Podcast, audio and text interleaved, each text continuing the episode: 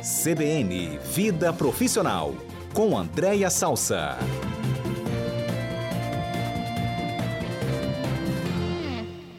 Andréa Salsa é nossa comentarista aqui às segundas-feiras. André é consultora de pessoas e gestão, mentora de líderes, professora da FGV, fala sobre nossa vida profissional, nosso desempenho dentro das empresas, como podemos ascender, relação de líderes com liderados. Eu não falo mais chefe, você observou, né, André?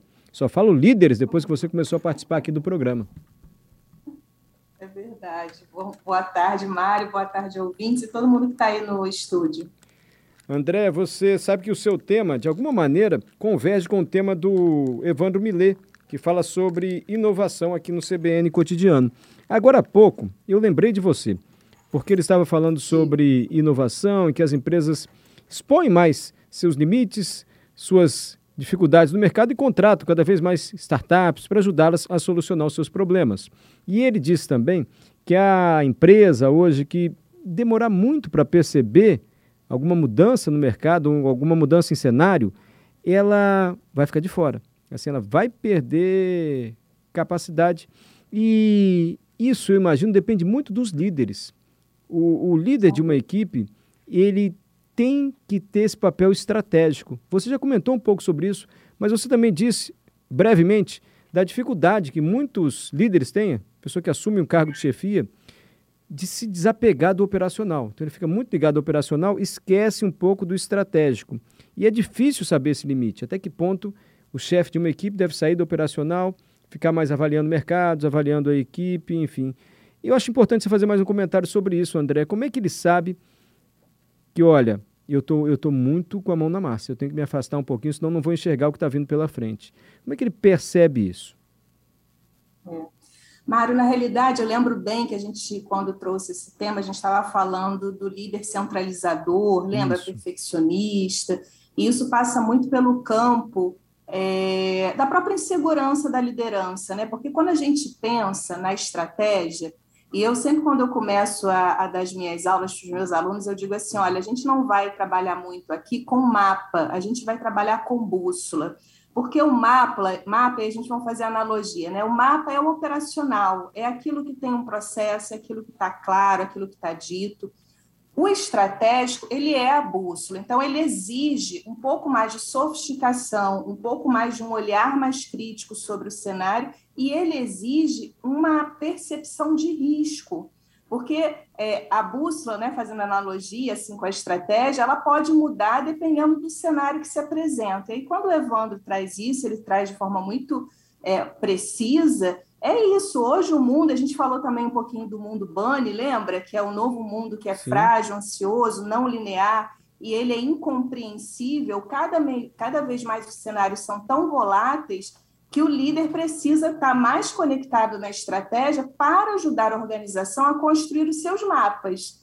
Só que o mapa, naturalmente, ele gera mais segurança, porque ele está dado e o, o estratégico, que é a bússola, ele exige um líder um pouco mais desapegado desse dia a dia, mas que naturalmente exige dele uma capacidade de leitura de cenário, uma sofisticação sobre é, né, todos os, os, os, as hipóteses ali que ele tem que levar em consideração para desenhar ali é, a diretriz para a equipe. Então, é, não é simples e por isso que tem sido cada vez tão, tão difícil encontrar líderes capacitados para esse mundo. E aí a aposta é o desenvolvimento da liderança, né? Sim. André, e há sinais, assim, no dia a dia, que ele pode perceber que ele está muito envolvido ainda nessa prática diária, ali no, no operacional, ou que ele está inseguro, de se afastar um pouquinho, dar um passo atrás, aquela insegurança de que a outra pessoa vai fazer melhor do que eu fazia, ou vão achar que eu sou inútil aqui.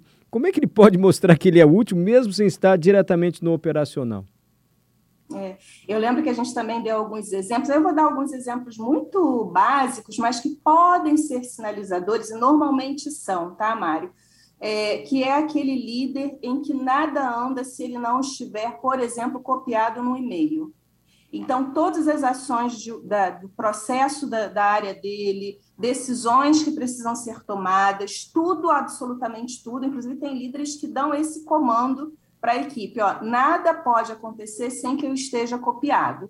E aí, é, isso inviabiliza duas coisas, né? A velocidade, cada vez mais nesse mundo, a gente precisa de agilidade, é, mais do que qualquer outra coisa, hoje a gente precisa ser ágil, e ele também pode ser uma grande vítima do burnout, porque uhum. ninguém consegue dar conta, Mário, é, de tantas especificidades do dia a dia. Então, essa é uma, uma sinalização. Outra sinalização é um sujeito que tem muita dificuldade de sair do seu ambiente de trabalho, inclusive para tirar férias. Porque, como quase nada anda sem a presença desse indivíduo, ele tem dificuldade de tirar férias. Então, normalmente, as pessoas que têm muitas férias acumuladas, porque não conseguem encontrar o, momento ideal de sair para descansar, ele é, pode ser um sinal. O sujeito não consegue, por exemplo, participar de um congresso, de uma palestra, de um curso, porque o celular dele não para e toda hora ele tem que sair para ver o celular, porque aquela ação, é aquela atividade que depende dele para tudo.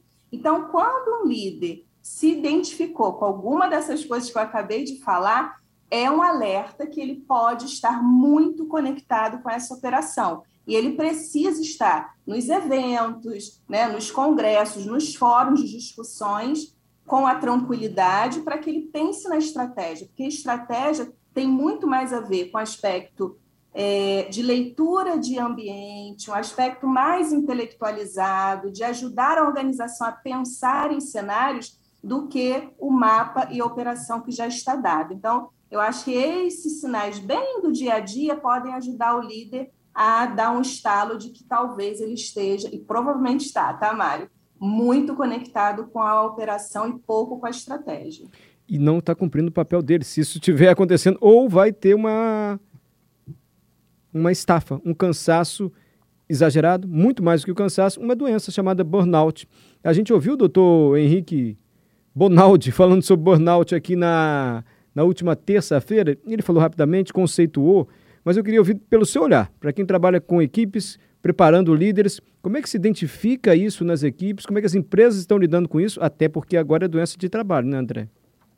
É, na realidade, o doutor Henrique deve ter dito, inclusive, isso, que essa é uma definição que a Organização Mundial de Saúde ela já estabeleceu lá no fórum, no congresso de 2019 mas ela vai passar a valer como CID, né, que é aquele Código Internacional de Doença, a partir de janeiro, daqui a pouquinho, de 22. É, isso tem algumas implicações para o mundo do trabalho, o Mário, é, que quem faz gestão de saúde nas organizações precisa ficar muito atento, porque ela tem algumas implicações e provavelmente trará que são implicações trabalhistas, tá? É, porque a gente percebe, estando no dia a dia com as empresas, que algumas já se despertaram sobre a importância da saúde do trabalhador, sobre a importância de construir ambientes com climas saudáveis. Está conectado que as novas gerações não toleram mais coisas que as gerações mais experientes toleravam, essas mais novas não toleram, e, portanto, daqui a pouquinho não vai ter mão de obra, então é preciso mudar esse cenário. Mas, independente disso, ainda tem algumas organizações que levam o seu trabalhador ao esgotamento mesmo, porque o burnout é isso, né? um estresse crônico de trabalho que não foi administrado com sucesso. Então, é um fenômeno ligado ao trabalho. E aí, provavelmente, teremos muitas implicações trabalhistas. E quando a gente tem implicações trabalhistas, e aí eu estou falando de funcionários colocando empresas na justiça mesmo, né?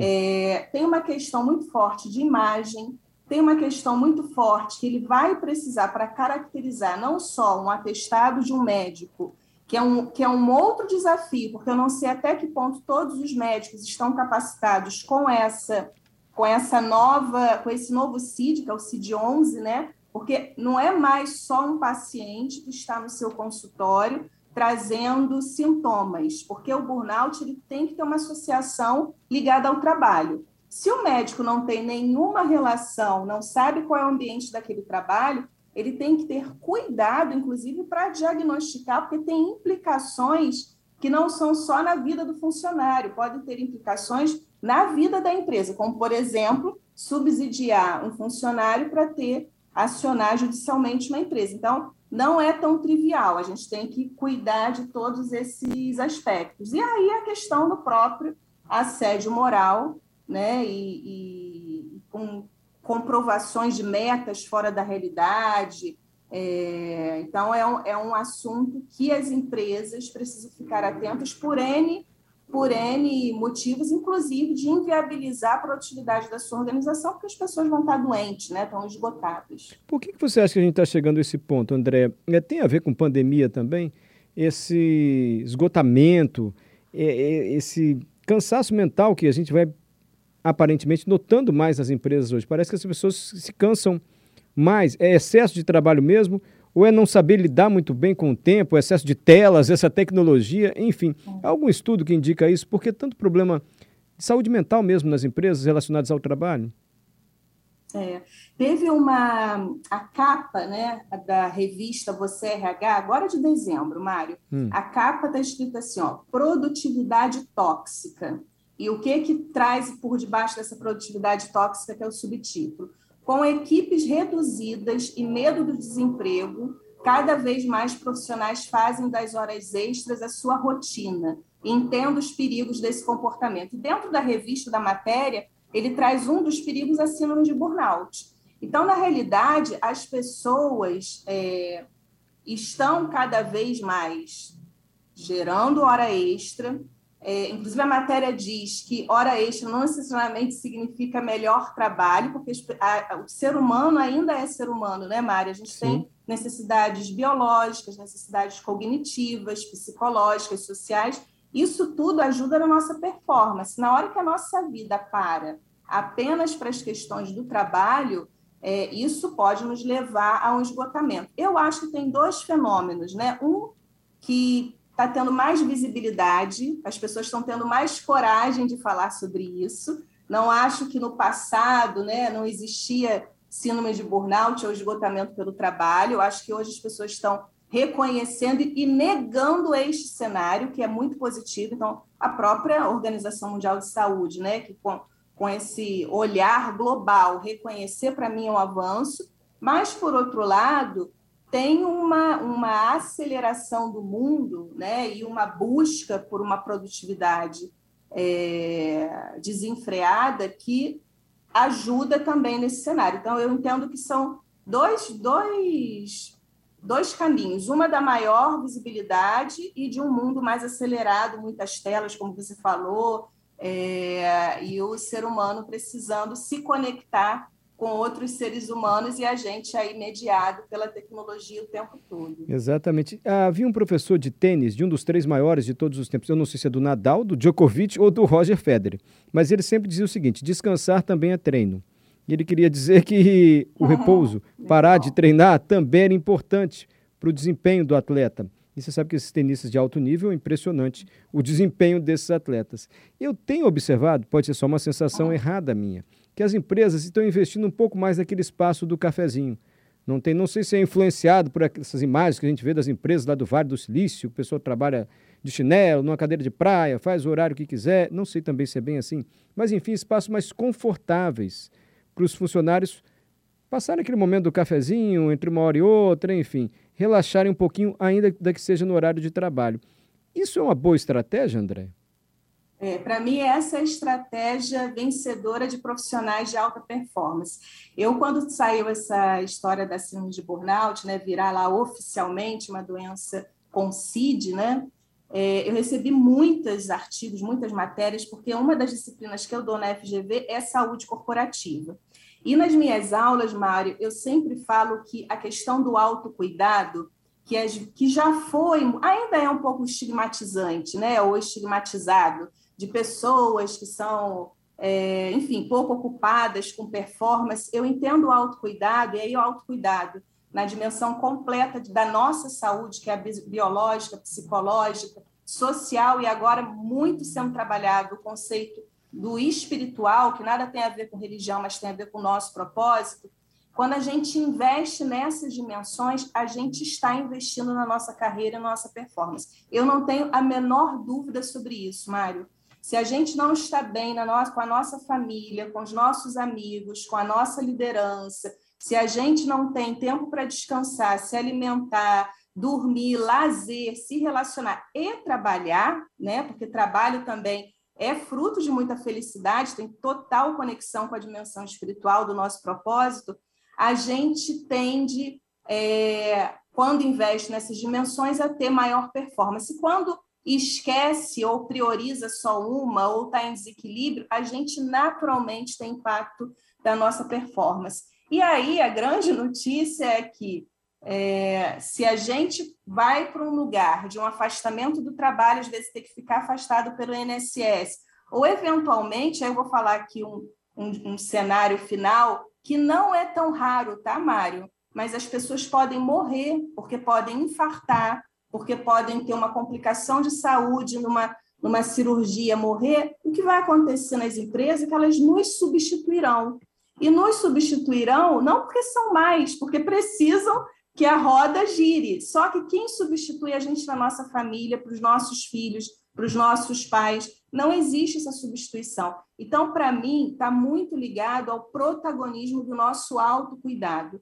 Eu acho que as empresas têm que fazer sim seu trabalho de casa, têm que viabilizar a possibilidade para os funcionários poderem se cuidar, mas eu entendo que isso é uma responsabilidade de cada um de nós. A gente precisa refletir o quanto a gente não frear, não se posicionar. E muitas vezes, Mário, fazer uma transição de carreira, sair da organização que claramente está nos adoecendo, porque se todo mundo fizer esse movimento, e algumas empresas eu já vejo se movimentando para mudar a cultura, porque está percebendo que os grandes talentos não ficam, porque as pessoas cada vez mais ampliam a sua consciência sobre isso, né? Acho que a pandemia nos ajudou a, a gente se conectar com esse conceito de finitude, porque embora a gente desde criança né, fale, ah, a única certeza que eu tenho é que eu vou morrer, mas a gente pouco para para pensar nisso seriamente no dia a dia. Eu acho que a pandemia nos ajudou e isso tem reverberado ao ponto de capas de revista começarem a falar